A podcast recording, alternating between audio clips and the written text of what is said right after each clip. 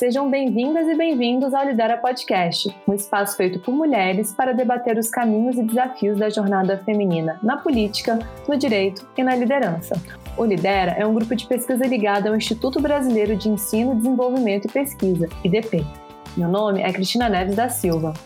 E eu sou Tereza Helena Barros, e nesta primeira temporada o tema é Eleições 2020. Vamos produzir episódios de acordo com o calendário das eleições municipais. Vem com a gente! Quando uma mulher tem voz ativa, ela incentiva outras a falarem também. Quando uma mulher lidera, ela incentiva outras a liderarem também. Quando uma mulher ocupa um cargo público, ela incentiva outras a ocuparem também. Esse é um trecho da campanha do TSE para incentivar a maior participação feminina na política, vinculado em março desse ano. Precisamos de você, candidata, para mudar o rosto da política brasileira. Para se ter uma campanha de sucesso e aumentar as chances de se tornar eleita, é fundamental que as candidatas tenham um planejamento estratégico de campanha. No episódio de hoje, convidamos a Elas no Poder para falar sobre o tema. Hoje, quem está aqui com a gente é a Nerea Garcia, que é doutora em ciência política e professora de marketing político. Nerea, é um prazer ter você aqui com a gente. Muito obrigada. Muito obrigada por ter aceitado o nosso convite, Nerea. Então vamos lá. Explica para quem está nos escutando o que é a Elas no Poder e que tipo de projeto vocês desenvolvem. Primeiramente, muito obrigada pelo convite.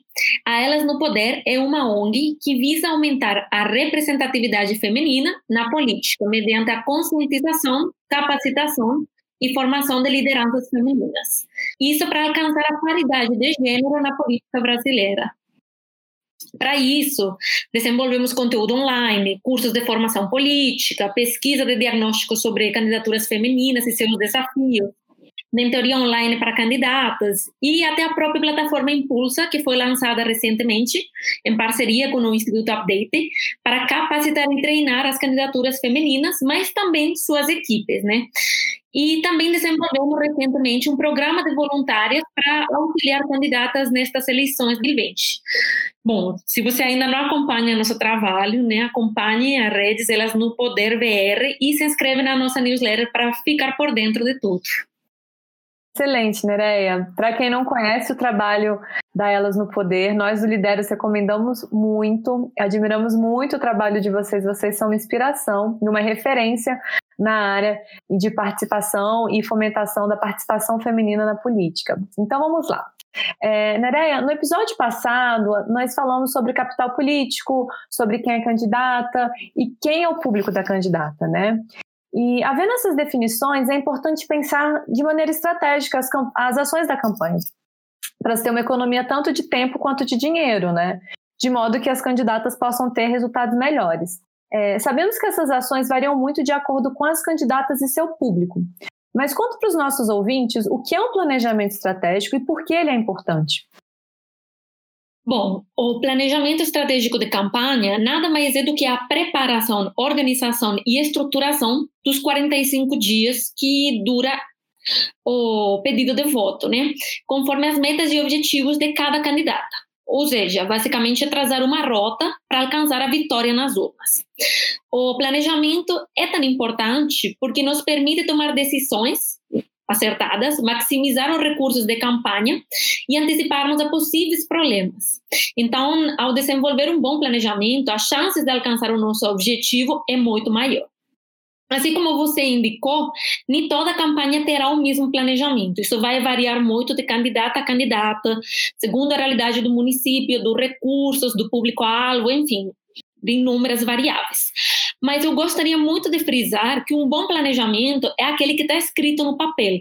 Ter um plano em mente não é exatamente um planejamento, né? E esse é um erro que é muito cometido, especialmente pelas candidatas de primeira viagem. E cada vez são mais né, as mulheres que estão participando, então, em linhas gerais, elas são candidatas de primeira viagem. Então, muita atenção nesse ponto, candidatas, e lembrem-se que um bom planejamento, em linhas gerais, né, já falei que nem tudo é igual, mas deve ter considerações como financiamento, a equipe, organigrama, o tipo de ação que será desenvolvida dentro e fora das redes, a mobilização, como você vai captar pessoas, como você terá articuladores, em que lugares você irá estar mais presente, que, que atividades você terá um dia, no outro, enfim, quem será responsável, todas essas questões devem estar contempladas em um bom planejamento. Mas assim, é certo que a formação de uma boa equipe faz toda a diferença. Quais são os principais personagens, quais as posições que eles ocupam e qual a atribuição cada um tem dentro desse planejamento estratégico? Uma boa equipe é um diferencial muito importante. Isso porque a candidata, durante os 45 dias de campanha, terá que fazer o papel de candidata. Mas uma campanha exige muitas questões organizacionais e até burocráticas. A equipe ideal, claro, né, sonhando naquele equipe perfeito, né, se os recursos não forem limitados, estaria composto por um jurídico e um contábil isso aqui muitas vezes é proporcionado pelo partido, mas se for possível ter seu próprio jurídico e contábil, não duvide. Uma, estrategi uma estrategista eleitoral que vai auxiliar na toma de decisões e na elaboração do planejamento. Uma coordenadora de campanha responsável pelo bom funcionamento da equipe e o desenvolvimento do planejamento. Essa aqui, a questão da coordenadora, é algo que muitas vezes passa batido, de novo, especialmente com candidatas de primeira viagem. Mas a coordenação é fundamental, porque é a pessoa responsável pelo monitoramento de cada elemento, por saber se as coisas estão acontecendo do jeito certo, se o planejamento está sendo cumprido, se é necessário fazer mudanças, enfim, muita atenção nesse ponto. Outro elemento crucial, né, outro membro muito importante na equipe, seria o social media, o responsável pelas redes sociais. Também é importante ter pessoas responsáveis pelas questões operacionais, já seja nas ações online ou offline, né? E alguém responsável pela atenção ao cidadão, que geralmente é responsável pelo primeiro contato com o cidadão, banco de dados, cadastramento, atendimento. Isso para além do, da mobilização, né? Daquelas pessoas que serão apoiadores e articuladores. E é claro, dependendo do tamanho da equipe, isso poderia ser um pouco maior e aí poderíamos ter mais pessoas dentro de cada segmento e até, por exemplo, assessoria de imprensa, enfim, né? Mas basicamente o ideal seria esse conjunto. É bem verdade que montar uma equipe desse tamanho é algo complicado, né? Então, quando uma campanha ela já conta com poucos recursos, seria possível que alguém acumulasse várias funções? Sim, sem dúvidas isso é algo muito frequente nas candidaturas menores ou com menos recursos, né? Muitas vezes as candidatas têm dificuldades para mobilizar uma equipe ideal e aí acaba que cada uma acaba acumulando mais tarefas. A questão que a gente precisa prestar muita atenção é justamente no fato disso não acabar nos atrapalhando por muito que acumulemos tarefas, não devemos perder né, um pouco esse senso do planejamento, porque às vezes a gente acaba tão ocupado com tanta coisa que não conseguimos fazer o desenvolvimento correto. Então, aqui vai um conselho para quem tem uma equipe reduzida. Por exemplo, você não vai dar conta de estar em todas as redes sociais. Ok, não terá problema, né? Você não vai ter tantas pessoas assim na tua equipe. Então, decide quais são esses pontos de contato mais importantes para você com o seu cidadão. Onde que teu público-alvo está e lá que você deve investir mais, tá? Falando isso justamente para evitar esse tipo de erro, que de novo é muito comum nas candidatas de primeira viagem. Ela quer estar no Facebook, no Instagram, no Twitter, no WhatsApp, uh, quer fazer evento aqui, evento ali, se a pandemia permitir. E aí acaba que, que tudo é feito meia boca, né, por assim dizer, não sei a expressão certa, em lugar de focar no importante. Aí seria interessante ter essa visão do planejamento estratégico, decidir em que pontos de contato você irá apostar. Ah, nossa, excelentes considerações. É, eu tenho uma dúvida aqui. É, na verdade, eu queria que você explicasse melhor para gente. No manual de campanha que o Elas no Poder desenvolveu, vocês falam que conforme as agendas de rua vão acontecendo, as, candidata as candidatas vão encontrando pessoas que estarão dispostas a trabalhar voluntariamente na campanha. E ali vocês mencionam o planejamento da jornada do voluntário. Explica melhor para a gente como isso funciona? Então, essa questão da jornada do voluntário nada mais é do que o plano de mobilização, né? A mobilização consiste em conseguir engajar pessoas, seja nas ações de rua e hoje em dia, né, com a internet, até online, né? Mesmo que a pessoa esteja longe de você, você consegue engajar alguém, mobilizar um voluntário de forma remota, né? Então, o importante é que você tenha um planejamento para no decorrer da campanha conseguir mobilizar essas pessoas.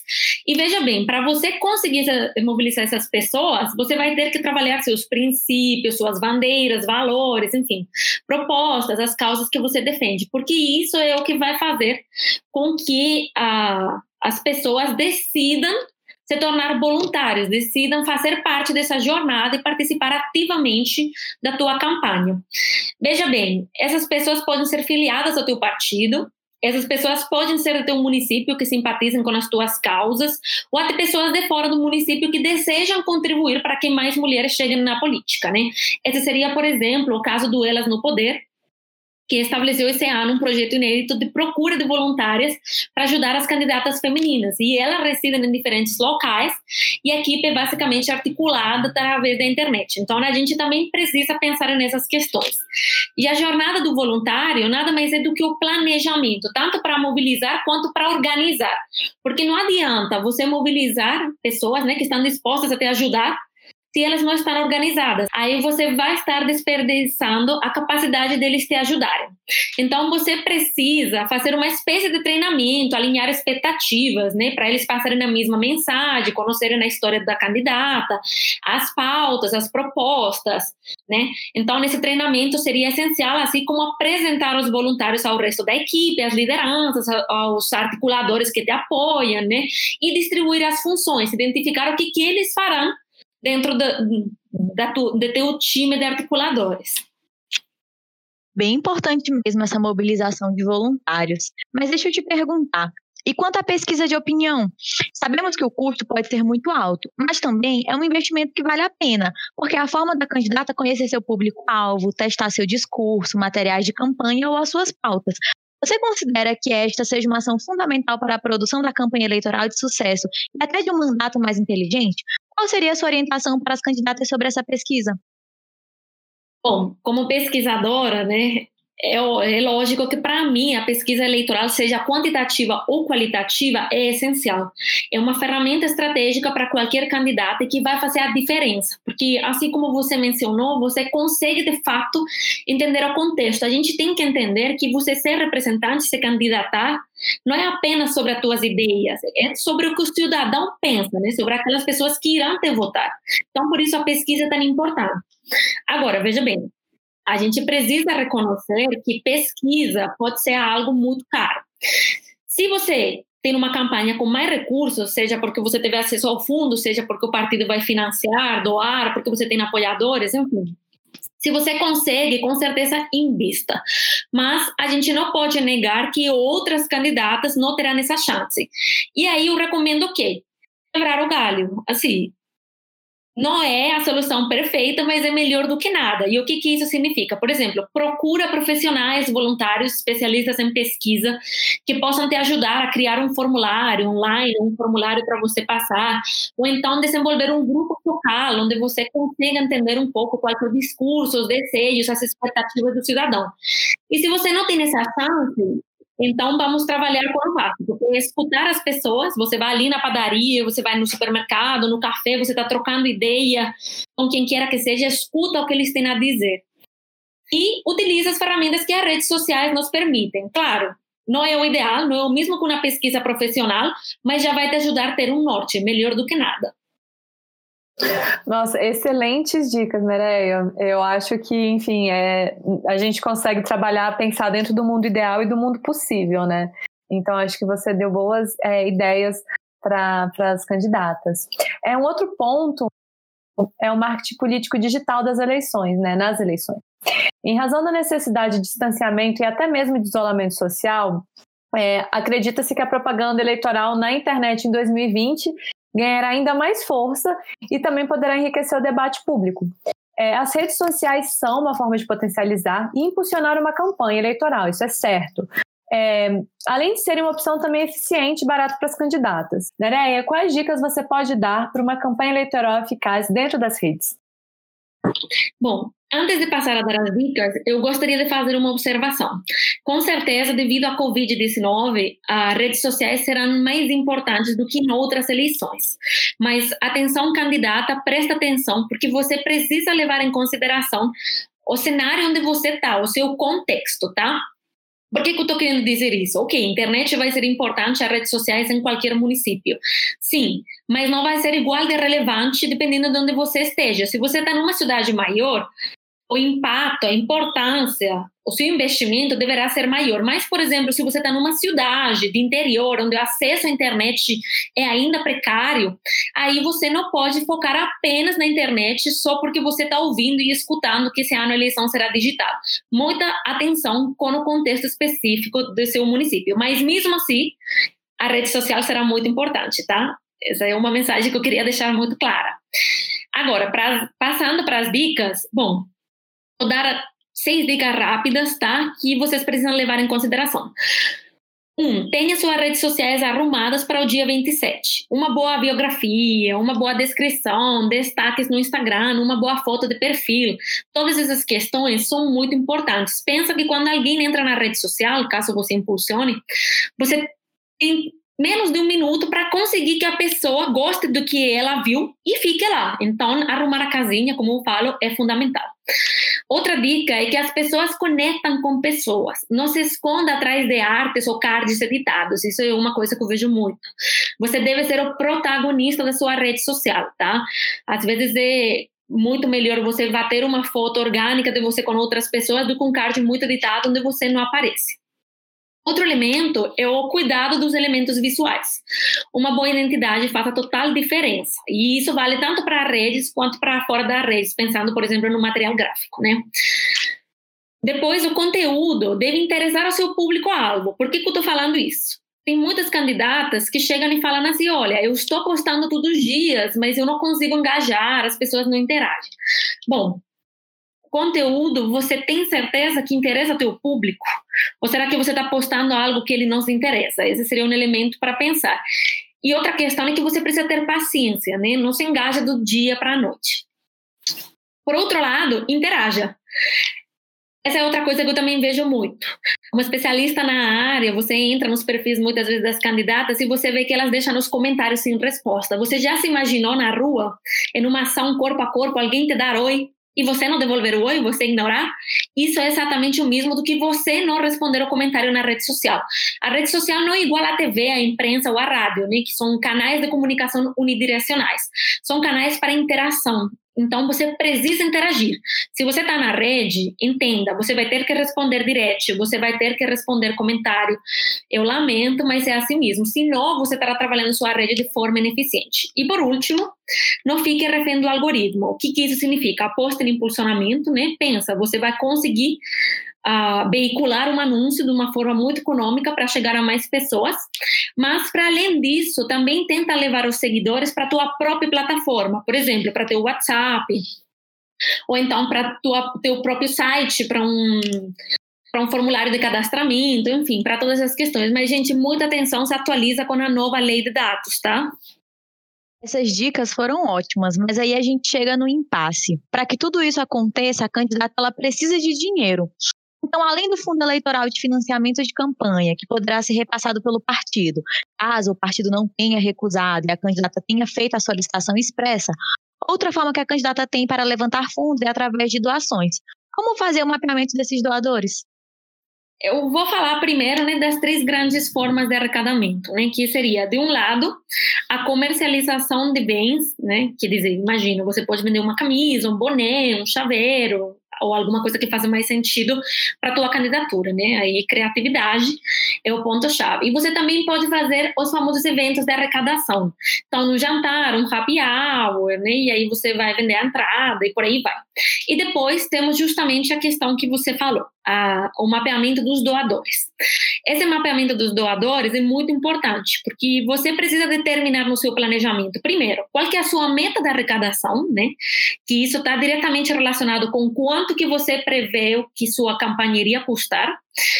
E para além disso, quem que são aqueles potenciais alvos, aquelas pessoas que poderiam investir. E aqui temos dois universos.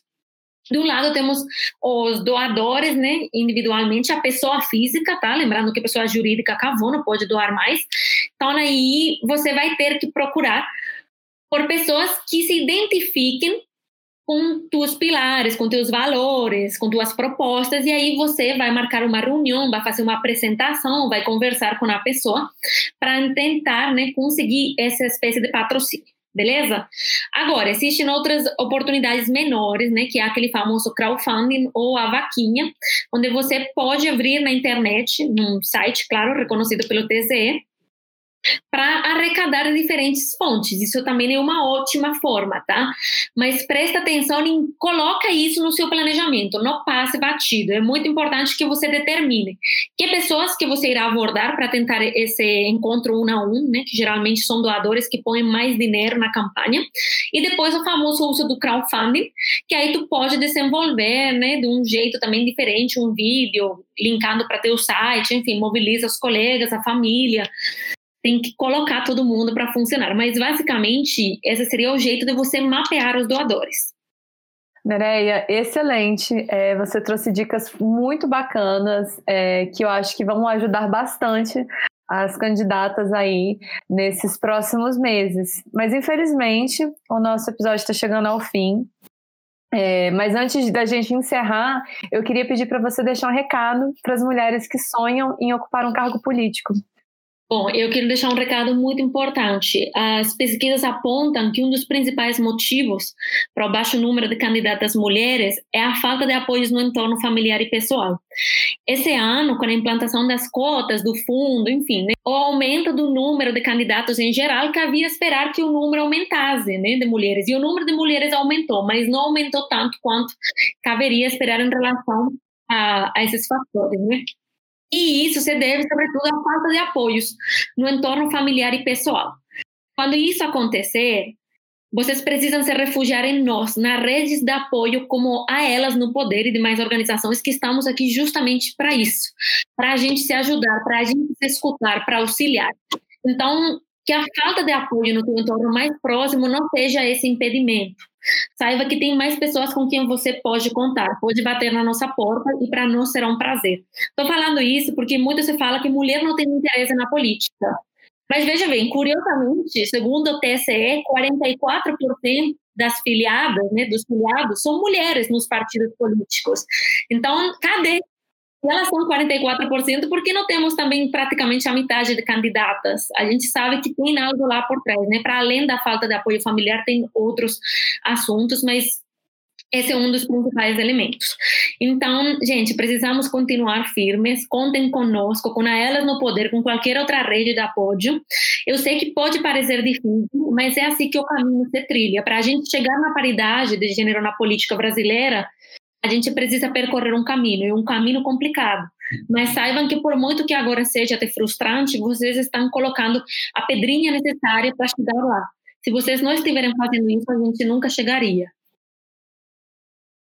Nossa, eu tô assim emocionada com com seu recado. É, eu achei ele lindo e essa é a grande verdade. A gente aqui no Lidera é um, é um propósito da gente conectar esses coletivos, essas iniciativas com as candidatas e que vocês, candidatas, busquem apoio. Vocês não estão sozinhas e nós dependemos muito de vocês. Então, muito bacana esse recado, Nerea. Obrigada. E, gente, então por isso é, por hoje é isso. É, hoje estivemos com Elas no Poder, um projeto super inspirador e que nós, lideras, admiramos muito. Entrevistamos a Nerea Garcia, que é doutora em ciência política, super preparada, uma querida. Muito obrigada, Nerea. Você é inspiradora e é também inspirador a sua luta por uma representação feminina na política. É, queremos agradecer mais uma vez a sua participação. Muito obrigada. Foi um episódio inspirador. Muito obrigada por estar conosco hoje, né? E queria aproveitar e pedir para você contar para os nossos ouvintes onde que todo mundo pode conhecer mais sobre a Elas no Poder. Então, primeiramente, dizer que para mim foi um imenso prazer estar aqui com vocês, falando de um assunto tão importante e ainda mais representando a elas no poder. Para quem ainda não conhece nem segue, vai lá nas redes sociais, ela no Poder BR, Lá tem muita informação, muito conteúdo disponível, seja você candidata, uh, seja simplesmente porque você gosta da pauta e acha importante, dá uma olhadinha lá. E também, se você gostou né, das coisas que eu falei, também te convido a me acompanhar nas redes sociais, no, no meu perfil que chama Ousadia Política. Mais uma vez, meninas, muito obrigada pelo convite. Acredito que o papel que a gente faz, tanto no Lidera quanto na elas, no poder, é fundamental para a gente chegar lá. Então, muito obrigada. Para você que está nos ouvindo, muito obrigada por estar aqui conosco. Nos acompanhe no Instagram, arroba Lidera Observatório Eleitoral e nos aplicativos de podcast. Se você gostou do episódio de hoje, envia para os seus amigos no WhatsApp. Isso ajuda a dar visibilidade às nossas vozes. Vamos juntas, porque juntas vamos mais longe. Você ouviu o Lidera Podcast. Apresentação e coordenação do episódio: Cristina Neves da Silva e Tereza Barros. Coordenação geral do podcast: Ana Clara Balzac, Bianca Gonçalves e Silva e Cristina Neves da Silva. Coordenação acadêmica: Marildo Silveira. Produção e trabalhos técnicos: José Jancimar.